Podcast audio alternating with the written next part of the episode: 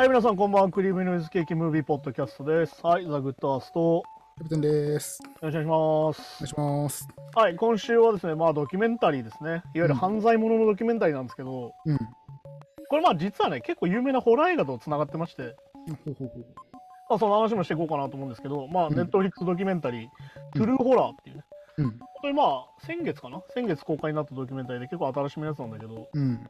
まあ、放題っていうかまあ、副題ついてて、まあ、悪魔が私に殺させたっていうタイトルで、うん。まあこのタイトルだけ見たらね、え何事かってなるんだけど、まあうん見てもらえばわかるってんで、ちょっと聞いてほしいんですけど、うん。まあ1980年、ブルックフィールドっていうね、あのまあアメリカの街での事件なんだけど、うん。まあ、グラッツル家っていうのがあって、うん。まあなんだろうね、6人兄弟、えっ、と、5人ぐらいの兄弟がいて、うん。まあ、5人家族か、6人家族ぐらいの家なんだけど、うん。まあ、悪魔に憑依されて、うん。殺人を犯したっていう事件。はいはいはい。私は悪魔に乗っ取られて人を殺しましたみたいな事件のうん。今回話なんだけど、うん。まあ、一応今回のドキュメンタリーの構成としてはいわゆるその当時の音声ねうん。当時の音声にまあ再現ドラマを重ねたりするっていう仕組みで今回撮られてて、ちょっとアンビリバボーみたいな感じですよね。まあそうだねそういう感じで作られてるんですけどまあどうでした？キャプテンこれ見てみてうーん、まあそうですね。まあやっぱこのまあ悪魔払い、悪魔払い？っていうんですかね、うんこの後。まあ、ひいわゆる非科学的なもんですよね、こういう。まあ完全に霊感商法的な霊感商法的な。うん、だからこれとやっぱ、正直お金儲けというかビジネスみたいなのが結びつくとやっぱね、厄介っていうか、まあ日本もそういうのあるよなとか思いながら 見てました。まあだからなんだろう厄払い的なものって実はどうなのかねって話ですうよ、ん。そうそういうものだったりするんだけどまあ、まあじゃあ誰がまず乗り移ら まあなんだ憑依されたのかって話でうん。これ出てくるのはデビッド・グラッツェルっていう男の子が出てきて、うん。当時11歳だとうん。男の子は最初疲れるんだよねうん。でまあきっかけとしてはお姉ちゃんのデビーっていうお姉ちゃんのデビーとその恋人うアーニーっていう人がいて、アーニー・ジョンソンっていうんだけど、はい。これがまあ引っ越しするとうん。引っ越ししてその引っ越しに手伝ってるんだよねそのデビッドがねその時にその引っ越し先の家でうん。何かいるとうん。何かいるんだっつってうん。まあなんだろうなまあそこで憑依されるっていうまあ話ではあるんだけどうん。まあ最初ねまあはっきり言いますと誰も信じないですよ当然ねうん。なんだけど家が揺れたりするっていうねまあはいはい。いわゆるポルターガイストみたいなことですよね。そうそうそうっていうのが起きたりするうん。でまあ俺はベッドに押し倒されたんだとデイビッドうんが言う、。うん。でこの目の周りが黒い悪魔がいてみたいなうん。まあでもみんなそもそも言いますけど悪魔がいるってことはまあキリスト教の世界だってことはみたいな理解してほしくてっそうなんですよね。キリスト教圏でしか出,、ね、出てこないですから、なぜかね。ていうまあ話だったりとかあとまあこのデビーっていう人が2005年にインタビュー受けた映像が出てきてうん。なんで2005年にインタビュー受けてんのかなっていうのをまあこの後々分かってくるんだけどうん。まあ当時ねそのなんだろうなゴーストハンターみたいなのが流行ってましてうん。うん。これテレビでねウォーレン夫妻っていう人が出てくるんですようん。はいはいはい。この人たちがまあゴーストハンターと言われる人たちでうん。もう悪魔の住む家っていう本を出してるの当時ねうん。これもベストセラーになってるんだけどまあ、名悪魔払い師みたいな。そうそうそううんでなんだろう悪魔探偵みたいなねうん。はいはい日本の漫画的に言うとねあはいはいはい。まあこのエドっていう旦那さんとロレインっていう奥さんがいてそれがウォーレン夫妻なんだけど、これあれですよあの最近シリーズ化されてるジェームス・ワン監督でシリーズ化されてるうん。「アナベル」ってシリーズとうん。「資料館」っていうシリーズの元ネタです、あ、へえ。だからまあこれはまさにあれですよ。あの映画の最初にあるうん「エース・オブ・トゥルー・ストーリーズ」ってやつでうん。実話に基づく物語って出てくる。これはあのホラーのジャンルの一つですね。実話ホラーってやつで。それの元ネタの悪魔の住む家って作ってるのがこのウォーレン夫妻なんですよね、う。うん。悪魔の住む家っていうのは当然70年代に映画化されていてうん。めちゃくちゃこれも大ヒットしてるんだけどはいはいはい。っていう話をまあ後半最後にまあ説明しようかなと思うんだけどうん。まあ要はさなんだろうな医者に見せても何も出ないわけですよそのデイビッドに対してまあそういう医学的にはね、心理学的にもまあ異常はないわけですからね。でここでまあ録音と再現ドラマできて本当にこうまあ悪まあでもこれまさに映画でいうエクソシストですようん。お前が悪魔だっつって私が殺してやるみたいなうん。ことを言ってる音声が出てくるわけね当然その撮っててでまあ当時を撮ったこうなんだろうな写真だったりとかうん。ポラロイドが出てきたりしてはいはいはい。で、まあ、さらになんつうんですか、あの、こう、机を叩くとね、うん。悪魔が出てくるんだっつって言ったら、この本当に机がダンダンダンって3回鳴ったと。はいはいはい。まあまあまあ、まあまあ、そういう話ね、みたいに思っちゃうんだけどね、こっちはね。まあ、いわゆる、まあ、あの高齢女的なウィウィジャー版的なこともある。っていうのが、まあ、ウォーレン夫妻がこう来て、このデイビッドを治療するという目的で、まあ、悪魔を払うという目的で来てるんだけど、うん。まあ、あれですよね、あの、憑依には5段階あるんですよ、みたいな話が出てきたりとかさうん。で、まあ、コックリさんとね、うん。で、コックリさんみたいなのが始まって、こう、呼び出し、うん。体に入り込むんだと。はいよよ高齢から憑依して っていうやつですね、いわゆるね。で、まあ、だから、デイビッドは突然ね、暴れて叫んだりするようになるわけですよ。うん。これもまあ、なんかね、なんかねってなりながら見るんですけど、うん。まあ、実際のね、1980年8月と9月の映像と音声が出てきて、うん。まあ、本当に家族全員襲われるみたいなね。うん。まあ、首を絞められたりとか、うん。その罵声や唾吐かれたりとかするみたいなのが実際起きてるわけですよね。うん。で、まあ、これポイントとして出てくるんだけど、家族の中でも、お父さんははっきり言って信じてないんだよね。うん。この中で出てくるんだけど、はっきり言ってそのうんもう、そういう人、ウォーレン夫妻が来てると、家から離れちゃううん。ことになってて、この時まあ奥さんがすぐ怒ってたりするんだけど、うん。でプラスアルファ、この悪魔払い、高齢式をしましょうって、じゃあしようってなるんだけど、うん。あのそもそも聖職者の人はやりたがらない。うん。そう、これ意外でしたね。なんか、なんか、なんかこういうのってそういういわゆる神父さんとかやるようなものだと思ってたんですけど。それはなんでかっていうと、まあうんこれは僕の視点、まあてかまあそのなんですか、まあ 反宗教的な視点で言いますと、そんなもんないってバレちゃうから、うん。なるほどね。何もないじゃないですかってなったら終わりだから。うん、そうかそうか。で、この依頼する神父が出てくるじゃん、このドラマの中で。うん。要は、このウォーレン夫妻お抱えの神父さんがいるんですよ。うん、はいはい。いわゆるそれを受けてくれる人みたいな。うん。まああの、最近だとあの、なんだ、あのラッセル・クオー主演であのバチカンのエスクソシストって言ってね。あの悪魔バレーを何千件したみたいな人がいるんだけど、うん要はそれ専門の人がいるんですよ、逆に言うと。うん、なるほどね。悪魔払いに特化した特化した人がっていうのがね、出てくるっていうね。まあ、ちなみにその鈴木京はあの赤い服を着て赤いポルシェに乗ってるってめちゃくちゃ金持ちじゃないか めちゃくちゃ金満じゃないかと思ったりするんだけど。そうでまあ、1980年2月にこうデイビッド、暴れるデイビッドをうん。こう、まあ、除霊式っていうのでやるんだけど、うん。ここでね、ここでこの事件、まだ、あれ？殺人事件の話出てこねえなみたいな。うん、まあまあまあ、むしろね、ホホラー的な要素しかないね。ただこれひたすらホラーの序盤みたいな話されてんだけどう、ん。でそのデイビー、お姉ちゃんの恋人のアニーってアニー・ジョンソンってやつが、うん。その弟から、お前出てけっつって、そのうん除霊中に、うん。なんだろう、立ち向かっちゃうと、悪魔に、うん。アニーがね。その、デイビッドから離れろっつって、うん。あーって押すと。うん。これによって、アニーに呪いが移るんだと。うん。でこれについてね、非常にロレインが怒ってるんですよね、当時ね。はいはい。ロえーっと、だから、ウォーレン夫妻の奥さんの。うん。ではちなみにこのエドとローレンっていう関係、えーっとロレインっていう夫妻の関係は、ロレインっていう奥さんの方が見える系なんですよね。うん。で、エドっていうのが解説マンで、うん。はいはい。まだ分かりやすくあの筋肉マンの実況と解説みたいになってるみたいな。だから、ね、霊能力的な、悪魔能力的なある方は奥さんなんですね。奥さん。で奥さんが見えて、それをエドが解説するみたいな。うん。で、まあ漫才コンビなんですよ、はっきり言ってね。はいはい。夫婦漫才みたいなもんになってて。だから、両方が共通して見える、同じものが見えてるわけじゃないっていうのもまたミソですね。なんかね。で、事件が起きますよと。うん。実際殺人事件が起きます。うん。誰が犯人かっていうと、アーニーなんだよね。さっきうん言った。。はいはい。で、それはなんでかっていうと、デビーの上司のアラン、アランっていう人と飲んでるの、3人で。うん。それでアランを刺して殺しちゃうんだよね、アーニーがね。うん。その時に憑依されてたっていうのが今回のポイントなはいはい。の。で、要は、アーニーは悪魔に疲れてるから人を殺したんだと。うん。アーニーが殺したんではないんだみたいな話なんだよ、これね。ああ、はいはいはい。ここから、おお、そういう話かってなるんだけどう。ん。で、要は結局、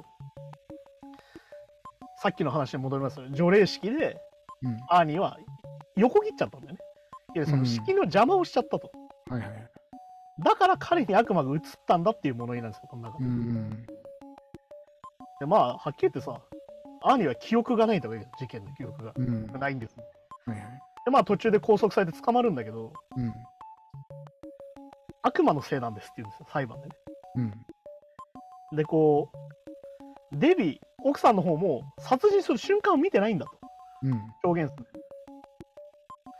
で、当然そのウォーレン夫妻は、エドとロレインは悪魔の仕業だっていうのをこうし裁判官に言いに行くんだよね。うん。まあこれ、あのはっきり言いますよ。この時点で裁判官に、お前悪魔の仕業とか言ってんだったら、うん。お前第一級殺人にして無期懲役にすんぞって言われるのね。まあそうですね。まあそれはそうですよね。でも裁判悪魔のせいとか言ってんだったらって言われるんだよ、ウォーレン夫妻はね。うん、全然反だからまあ、は省してないじゃっきり言ってあの門前までされちゃうのよ、あの二人が。で、このミネラ弁護士っていう人は、まだこれ何でもそうだと思うんだけど、うん要は、その悪魔のせいだって言うと、さっき言った第一級殺人になっちゃうから、いわうん。ゆる正当防衛を主張するのね。いわゆる過失致死だと。うん。喧嘩の中で殺しちゃったんだよっていうふうになるわけ。うん。まあでもそりゃそうじゃん。悪魔のせいで死んだんですって裁判になんねえじゃん。だから非科学的だから、そもそもね。いわゆる殺した事実とその悪魔に憑依されてるっていう事実は関係ないからうん、そうそうそうそう。っていう話になってきて、でまあその今の映像に変わるんだよね。うん。で当時15歳だとお兄ちゃんが出てくるんだけどうん。こっからが結構嫌な話になってくんだけどねこのドキュメンタリーが。うん。お兄ちゃん信じてなかったって言うんだよ15歳の時から。うん。でお母さんがすげえ信じてたと。はいはい。だけどお父さんは嫌になって出てちゃってるからその時、母がとにかく信心深くてうん。完全にそのウォーレン夫妻にだからロレインの奥さんの方に影響されちゃってた、っうん。ていうのが出てきて、まあ、1908年7月14日にうん。いわゆる正気じゃないっていう様子を家族全員に聞かせるっていう状況が出てくるね。うん。ださっき言ったあれですよだからウォーレン夫妻呼んできたタイミングねこの7月14日、うん。ここでお兄ちゃんが証言してるんだけどうん。さっき言った証言正気じゃない状態を家族全員に聞かせるってどういうことかっていうとうん。もし悪魔がついてたらうん。どうなるんですかって聞いてねお母さんが、ああ、はい。それをデビットの前で言うんだよね全部そのウォーレン夫妻がうん。いわゆるさっきの暴れ出してうん。悪魔の名を叫びうん。殺すと言ったりとかうん。さなんだろうまあ暴れて叫びますよみたいなのを詳しく言うのようん。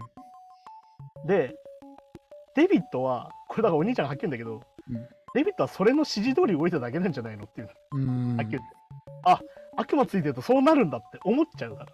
いわまあそうですね、確かに。ゆる思い込みなんじゃないかと。まあ一種の、まあ、まあ催眠までいかないけど。まあそれに近いことがあるんじゃないか、なり操られてんじゃないか。うん。さらにこのウォーレン夫妻と自分の母親とかはそれを撮影することに夢中だったと。うん。でここでポイントなんだよね。お父さんが帰ってくるのうん。その時にはいはい。でお父さんがふざけんなとうん。何やってんだっつってデビットをパーンって叩くのあれおおお父さん全く信じてないわけですもんね。うん。叩くのよデビットをバーンってうん。悪魔がおとなしくなるんですよそうなんです。あこれ叩いた。瞬間悪魔出てってないかと思うんだけどうんうん。悪魔バレーする前にお父さんの一言で。でお兄ちゃんが言うんだよはっきりアランそのアランっていうその上司を刺し殺したよねアーニーがうん。そもそもデビット関係ないじゃんってなるわけようん。まあそうですね、確か悪魔だって言うけどそのアーニーに移ったからだって言うけど、に。うん。でまあ裁判が始まるんだけど、お兄ちゃん来なくていいって言われてね 家族に、うん。まあ、はっきり信じてないから悪魔をいわまあまあそういうことですよね。ゆる虚言だって知ってるからですはっきりこれね、うん。うんこっちからするとうん。まあでも10月28日にまあ要ははっきり言って非科学的なことですからねさっきも言ったみたいにうん。司法は認めなかったんだようん。まあでもここであの嫌味が出てきて面白いんだけどうん。あの神は信じんのに悪魔は信じねえんだみたいに言われてるんだけどなあ、そうですね。あ確かになってあの先生の時にあの、ね、聖書に手を置いてそうそうこうねやるからねアメリカはねうん、確かに。そっちはダメなんだよもう骨と建前というかね。でまあはっきり言って正当防衛を主張するようになるんですよ弁護士の人は、うん。でまあ11月に判決が出て過失致死になるんです一応ねうん。で有罪になって休刑20年から、えー、と10年から20年言われてうん。でまあこのデビー奥さんの方はこの後もテレビで、うん。あくまでおうちの旦那表示されたんだって主張し続けるんだよなあとお母さんもねうん。でさらにお母さんはハリウッドに行くのよはいはい。ではっきり言ってなんか有名人みたいになっていくんだよねうん。ではっきり言ってこれはあれですよウォーレン夫妻と一緒に行くんです3人で行くんですうん。で本を出すんですよねこれねはいはい。でこのデイビッドの両親グレッツェル家には 4500, 万4500ドル渡すと、まあ、45万円ぐらいですか当時ねうん。だけど、片やウォーレン夫妻はどれぐらい儲けたかっていうと、8万1000ドル儲けて、まあ800万ぐらい儲かってる、うん1000ドル以上儲かってるっていうのが出てくる。はっきり言って、大金入れるために利用されたんじゃねってなるんだよ、これ、そうですね、ビジネスですよね、確実にね。確実に。うん。で、まああれなんだよね、弟自身、そのデビッド自身は、うん。はっきて自分を非常に悔いてしまって、はいきて人生がめちゃくちゃになっちゃってんだよね、はっきり言ってね。うん。これはだから、結果的になんだろうな、その性加害とかも被害者の人と一緒で、うん。それが影響して、もうその後の人生めちゃくちゃになっちゃうみたいなことなんだよね。まあ何があってもそれがね、出てきちゃうっていうね。彼にとってはそれがトラウマになっちゃってるから。うん。で、まあ結局その、さっき言った人を殺したアーニー・ジョンソンとデビーは85年に結婚してさ、うん。で、86年にまあ模範囚だったってことで5年で釈放になって、うん結局2021年デビーが死ぬまで一緒にいたって話になるんだけど、うん。結果的にアーニーの方はより信仰心が強くなってるんですよ。うん。だ彼はまだ悪魔に取りつかれてたと思ってるんだよね、自分は。だか持ってる。うん。ら40年経っても影響は続いてるんだって出てきて、うん。お兄ちゃんの方は言うんだよ、はっきり言って。これのせいで家族バラバラななっちゃったんだよ。はいはいはい。だからこれはね、非常にその悪魔と言ってますが、うん。このウォーレン夫妻にはっきり言って無茶苦茶にされちゃったんじゃないのって気がしゃっきりしてするんですよ。まあそうですよね。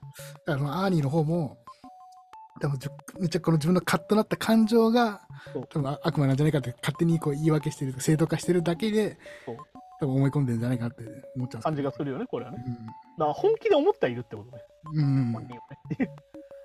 で、まあ、これでさ、あの、オチが 非常に嫌な話なんだけど、うん。うん。じゃあこれもそうそうそう。ね、まあ、両親が亡くなるんですよね、このグレッツェル家の。うん。で、お兄ちゃんがこう、品整理してたら日記が出てきて、お母さんの。うん。で、お母さん実は凶悪神経症だったと。はいはい。凶悪性障害だったと。うん。で、まあ、ソミネックスっていう、まあ、睡眠薬だよね、これね。うん。を常用してたんだけど、うん。なんと、自分が飲まないで、うん。家族の食事に入れてたっていうのが日記いに書いてあこれ、これえぐいっすよね。要はどういうことかっていうと、うん。自分は別の皿で料理を食べてて、夕食はね。うん。お父さんも含め、家族全員この睡眠薬入りの食事をずっと食べてたんだと。うん。で、これどうなるかっていうと、まあ、睡眠薬飲んでる人、まあ、わかるかな？わかるし、まあ、はっきり言って、それが必要ない人が飲むと、はっきり言って副作用が出るわけですよ。うん。それがね、体重増加とうん、記憶の浮き沈みなんだけど、うん。このグレッツェル家の男性みんな太ってるんですよね。うん。でプラスアルファ出てくるのが幻覚症状が出る。はいはいはい。これ完全にこれのせいじゃねってなるんだよ。うん、そうですよね。確か っていう、すげえ嫌な話で。に。だから、完璧に出来上がってますね。だから、それで、幻覚見て、その幻覚を別に悪魔だと結びつけなかったとしても、いやお母さんがああいうウォーレン夫妻と一緒にああいう家族とあ定期的に合わせてるから絶対そうじゃなくても、あ、これ悪魔のせいだなって本人も思い込んじゃうじゃないですか。そうだから要は幻覚の正体が悪魔になるっていうね。そうそうそうそうそう。それは薬のせいなんだけど、悪魔のせいだってなるけど。そうですよね。本人も思っちゃいますもんね、そうやってね。で、ちなみにデビッド自身は今も信じてんだよね。これがね、これきついの。これがきついんですよ。で、まあ、さっき言ってた、その、映画とのつながりの話をすると、うん。まあ悪魔の住む家ってオリジナルの映画がまあ1979年に公開になったんだけど、うん。まあ、あの一番最近公開になった、うんあの資料館悪魔のせいなら無罪っていう映画がありまして、去年公開のね。うん。あのこれ、この事件の話なんですよ、実は。まああのまああのまあそうですね、確かにこれ聞いてると。この事件の映画化なの、実は。うんで、。さっき言ったアナベル資料館シリーズだったんだけど、うん。で、このアナベル資料館シリーズっていうのは、ウォーレン夫妻の本を元に全部できてるのね。うん。あ、はいはい。だからさっき言った実はホラーものシリーズなんですよ。うん。だからこれすごいのが、1952年のそのウォーレン夫妻の初めてこう、なんつうの、高齢術をやったみたいなうんと。ころから、1981年のさっき言った悪魔のせいなら無罪まで、うん。えっと、全8作もう映画としてなってまして、うん。はいはい。めちゃくちゃもう、なんだろう、ホラー映画のネタとしてはまあ最高書きじゃん、これ。うん。まあそうですよね。まあ、あの、This is true story ですから。はいはい。だからまあ、1952年の資料館のシスターっていうのがまあ5作目でってことね。うん。58年でアナベル資料館に、えっ、と、まあだからこのウォーレンのし、しえっ、と、夫妻のさ、家が出てくるじゃん。いわうん。ゆるホラー資料館みたいになってるみたいな。うんはいはいはい。あそこであの開けられない人形がいてみたいに出てくるじゃん。うん。あれがそのアナベルのね、いわああ、ははは。ゆる呪いの人形みたいな。はいはいはい。っていうのがあったりとかね。っていう話でめちゃくちゃもうエンターテインメントとしてめちゃくちゃハリウッドの中でうん。定着しちゃってるのよこれねはいはい。まあそんな感じですよね、確かだからこのウォーレン夫妻っていうのはねめちゃくちゃお金稼いでるんだけどうんこれでね、まあさっき言った原作者ですから、に。まあ、確かにそこそこそこそこ。あのめちゃくちゃうさんくせえなっていう いや、まあそうですね。ことにはなるわけですよはっきり言って高齢ビジネスじゃねえのっていううん。ことなんですよねまあそうですよね。だからさっき言ったウォーレンのウォーレン夫妻とお母さんがハリウッドに行ってうん。出した本の原作がこのさっきの悪魔の聖なる無罪なんですうん。っていうふうにこれ実はもう映画の元ネタの話なんだけどうん。これ後日談として言えるのは、まあ、さっき言った4500ドルしか払ってないとグレッツェル家にねでこれ非常に怒ってたじゃん最初ねうん。これあのえっと去年やったら資料館悪魔の聖なる無罪のエグゼクティブプロデューサーかなうん。あのこのデビッドとお兄ちゃんの、えっとコールだっけ？うん。あのクレジットがあるんですようん。うん。要はそれでお金を渡してるんですよあ、なるほど。は入るようになってるんですね。で一応まあそれでまあトントンみたいなことになってるんだけどうん。だからこの悪魔の聖なる無罪はそのアーニー・ジョンソンの話として出てくるんだけどうん。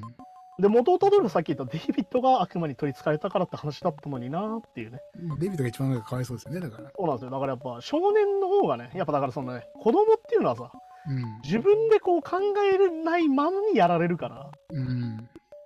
ら結局これも被害者は少年なんだよねやっぱねだし、あとその、ね、さっきの睡眠薬の話に戻るけど、やっぱこうお母さんを疑いたくないみたいな気持ちもなんかありそうでね。あるしだからいわゆうんる知らないからね入れてあることはまあ、あ、そうそう、あそこか。生きてるうちデビット知らないからね。ああ。だけど幻覚は見えるからっうん。ていう状況なんで非常にこれはもうなんだろうな非常に歪んだ家族の話というかねうん。話もなってて実はこれがだからあれですよこのドキュメンタリーも分かります？よトゥルーホラー何がホラーかっつったら、うん人間が一番怖くねっていう話なんですよあそうなんですよ、本当にね。悪魔うんぬんじゃなくてね。っていう話になってるんでそういうドキュメンタリーとして見ると面白いかなっていうんでまあこのアナベルシリーズ俺も全部見てて、うん。まあ、一緒になんだろうジェームス・ワンっていう監督のうん。まあそのなんだろうな非常にこうせっせかせっせかした画面とあのジャンプスケアっていうびっくりさせるのもしっかりついてたりとかして、うん。あのホラー映画としては非常に面白いんだけど、うんあ、の始まりを見るとなかなか嫌な話だなっていううん、まあそうですね。話にも実はなっていてだからさっき言った資料館悪魔のせいなら無罪を見た人はぜひその、うん実際はどんな感じなのかっていうねうん。ところで改めて見ると面白いんじゃないかなと思うんでこれおすすめかなって感じなんですけどですよね。まあね何でもだけど最終的に人間が一番怖いみたいな話になっちゃうっていうねだって、この悪魔に取り憑かれるみたいのも、まあ、いたら昔からあるわけじゃないですか。はいはい当時は多分、本当に悪魔に取り憑かれたと思って裁判で有罪になったりとか、はい悪魔に取り取り憑かれたから死刑とかあったわけじゃないですか。まあ実際あるからね中世とかだとね。まあだから魔女狩りもそれだっていうまあ、上外もそうそう。そう考えるとそれ、まあ、それもそれでまたえぐいですしね。まあだから痙攣とかがなぜ起きるのかっていうのは基本的に言うとうん。非常に人を禁欲的に押さえつけてうん。非常にこうなんだろう鬱屈した状態に置いていくと精神を病むっていうのは当たり前なわけで。栄養失調とかにもなるって言いましてね。っていう状態でおかしくなっちゃうっていう、そう。それは多分まあ当時は医学的に分かんなかったからこれ悪魔に取り憑かれてんだってことになっちゃっなっちゃうんですよ。たね確かにねっていう話でね 非常にこれめちゃくちゃ嫌な話じゃんってなるんだけど、だ俺は逆にそのなんだこの悪魔のせいなら無罪とこのウォーレン博士のウォーレン夫妻のね話は知ってたから、うん。余計にうわー改めて見るとマジで嫌な話だし、ん。マジでインチキじゃんみたいな。そうそう確かに。話にもなるんでね。でもあれちょっとキリスト教の嫌な面って、まあ、キリスト教はやってるわけじゃないけど、まあ、悪魔っていう概念がね。そうだからまさにそのなんつうのかな。まあこれあのアメリカだとサタニックパニックっつってさうん。エクソシストとかの影響でそのめちゃくちゃその悪魔に取りつかれるみたいなとかめちゃくちゃ出た時期があってさああはははまさにパニックを起こしてこうアメリカ中のこのなんだろう話題になったりする時期っていうのが出うてくる、ん。やっぱ思い込みなんだよねやっぱね。まあそうですね。うん。でプラスアルファドラッグ吸っちゃってたりとかしてたりするみたいな。そう。そうそうところもあったりとかして。まあだから当時 LSD 全盛だったりするから。うん確かに。だから幻覚がただの幻覚じゃない。っていうか幻覚に理由付けできちゃったってことですよね要はそこと結びつけちゃうんだよだからこれってさうん実は陰謀論でも何でもそうだけど、うん答えが出ちゃうんだよねそういうことですうんだから薬飲んでるから幻覚出てんだよだったら別にそうは思わないんだけどうんこの幻覚悪魔が見せているのだっていうと繋がっちゃうわけですようん、そうそう。確かに言われてみれば、こうでこうでとか、こういう行いをしてきたからとか。でそれがはっきり言って信仰心なわけですようん。まあだから要は無駄な深読みだよねそうそうそうそう。神様の力なんじゃないかみたいな。ああ、とかね。まあでもね、はっきり言ってね、あの、なんだ、あの、ビームでさ、うんあ。の処女が妊娠したりとかさ、うん。ね、あの死んだ人間が3日で生き返るとかもういい加減にしろって感じなわけじゃん、はっきり言えばさ。まあ、まあ、聖書ごとあれですけど。そういうことなわけだからさ。うん。それを信じちゃう人っていうのはやっぱ一定数いるわけで、うん。まあだから俺はあの聖書をとにかくあのフィクションの棚に置くべきなんじゃねえかなっていうそね。うなんですね。これ難難しいです。だから、これまた、いや聖書なんかでダメですって言うわけにもいかなくなっちゃってるから、このね、なんともこう、まあだから本人たちがその信仰から降りるっていう作業がめちゃくちゃ大変だから、まあでもでき、もうね、あそこまでいっちゃできないですよね。確かまあだからなかなか海峡が難しいのと結局一緒だと思うんで、に。うん。まあだから俺たちは旗から見てるからさ、そうそうそう。だから、方が見て確かにさ、うわキリスト教やべえしかならねえんだけど。ならないけど、いやだからね、本当にこの 資料館シリーズ自体は面白いんでね。うん。あ、そのホラー映画としてはね。だけどね、本当この実話ホラーっていうやつをね、辿るとね、なかなかうさんくせえし、だってこれ言ったら人が死んでるからさ。いやいや、ほんとそうですよね。で、そうでデイビッドももう人生めちゃくちゃなってるし。そうでさでもさっき言った兄はまだ神信じてるからね。うん、ああ、そっかそっか、確かにね。その殺した犯人の方はさ。っうん。ていう風になってるから、ちょっとなんかこれはさってなるんだけど、うん。そうっていうところだったりするんでね、まあやっぱりあのカトリック自体にね、問題があるなと思ったりするんだよ。最近だとあのエホバの商人もさ、日本でさ、うん。あはい。あの性加害が100人以上出てくるみたいな話も出てきてるから、なんかその信仰心のせいでいろんなものが免罪符になってるよなっていうのを改めて感じるから、結局なんかその上の方で儲けたりとか得した人がいるっていうこの構図がね、そう、だそもそもその構図がおかしいんだよってことに気づかなきゃいけないんだよね、結構ね。ですすげ進行してる、まあ、下の方の人というか庶民の方が割を食ってっていう感じでね。いや、そうですよ。それはあの僕たち、基本的に僕たちあれじゃん。あの実力犯罪シリーズが宗教の話が多いんで。そうそうそう。だから本当これ共通するのはだから、そのいわゆるもうこれで言ったらウォーレン・フサイもそうだけど、ウォーレン・フサイも絶対しあの悪魔なんか信じてない感じするじゃないですか。だからね、これが一番ぐねえぐいというか、あの美味しい思いしてるやつ大体信じてないよねってい。そううそう上のそう信じ信じた信じなさいって言ってる上の人が一番信仰してないっていうのがこの 一番えぐいところですねそうそうっていうのもね、だから逆に言うとやっぱ人の心の隙間に入りやすいってことでもあるんでね。そう。うん。だからやっぱりなんかな、なんだろう、俺いろんなところで思うのよ。あの自分の信仰心の足りなさみたいな。うん。あのいろんなもののその音楽、バンドだろうがなんだろうがファンになった時にさ、うん。いやでもそれは違うんじゃねって言いたくなっちゃうみたいなさ。うんあそのアルバムはいいアルバムじゃなくねって言いたくなっちゃう時点で俺はもう信仰心が低いわけだ。あ、ファンなら何でも肯定しちゃうとかいう感じではいかないですね。いやだから何でも肯定しろって言うんだけどさ、うん。それは違うよねって思うわけよ、正直ね。まあまあダメなもんはダメじゃんっていうさ。うん、まあまあそうですね。いやだから思いますよ、なんかジャニーズのファンで完全にさ、もうジャニーズを守ることがメインになっちゃってて、うん。まあそだって被害を受けてるのはメンバーなわけじゃん。う。いや、そう、あれ、本当にあれは、あれもまさにそう本当にそうですよね。ごっちゃになっちゃってますよね。メンバーを守ることにならないじゃん、そのおじいちゃんを保護擁護するのはさ。そうそうそう。だから、だからメンバーも言ったら被害者の一人だよっていう感じは分かってないというかね。そうなんかごっちゃになっちゃってんなと思うから、うん。逆に言うとやっぱね、信仰心が高すぎるとさ、そうそうその信仰心を汚されることの方が悪いことになっちゃうから、そう。だから自分の信じたものの形が壊れるのも怖いんでしょうね。そう。っていうね、ことを改めて考えなきゃいけないんじゃないかなとうん。思いますよ、本当にね。だから本当に、まああれですよ、あのネットフィックスドキュメンタリー、こういうのはマジで強いので、うん。あの最近あれですよ、これあの、後日、なんだろう、おまけみたいな話しますけど、うん。あの僕たち大好き、なる方法シリーズの新作が今度出るんですけど、うん、あ、ほう僕になる方法とか。あの。新興宗教のうん。あ教祖になる方法とかね。ありましたけど、次回、次回シリーズ、うん。あのマフィアのボスになる方法っていうのが出るんで、おー、な なるほどね。またそこをね、見て、あの共通点を見出して、やっぱこういうことかみたいに思うと面白いんじゃないかなとちょっと思ってますね。なるほどいいじゃあですそんな話をしようかなと、また今度思いますね。はいはい。はい、じゃあそんな感じで今週もありがとうございましたですね。また来週です。さようなら。さよなら。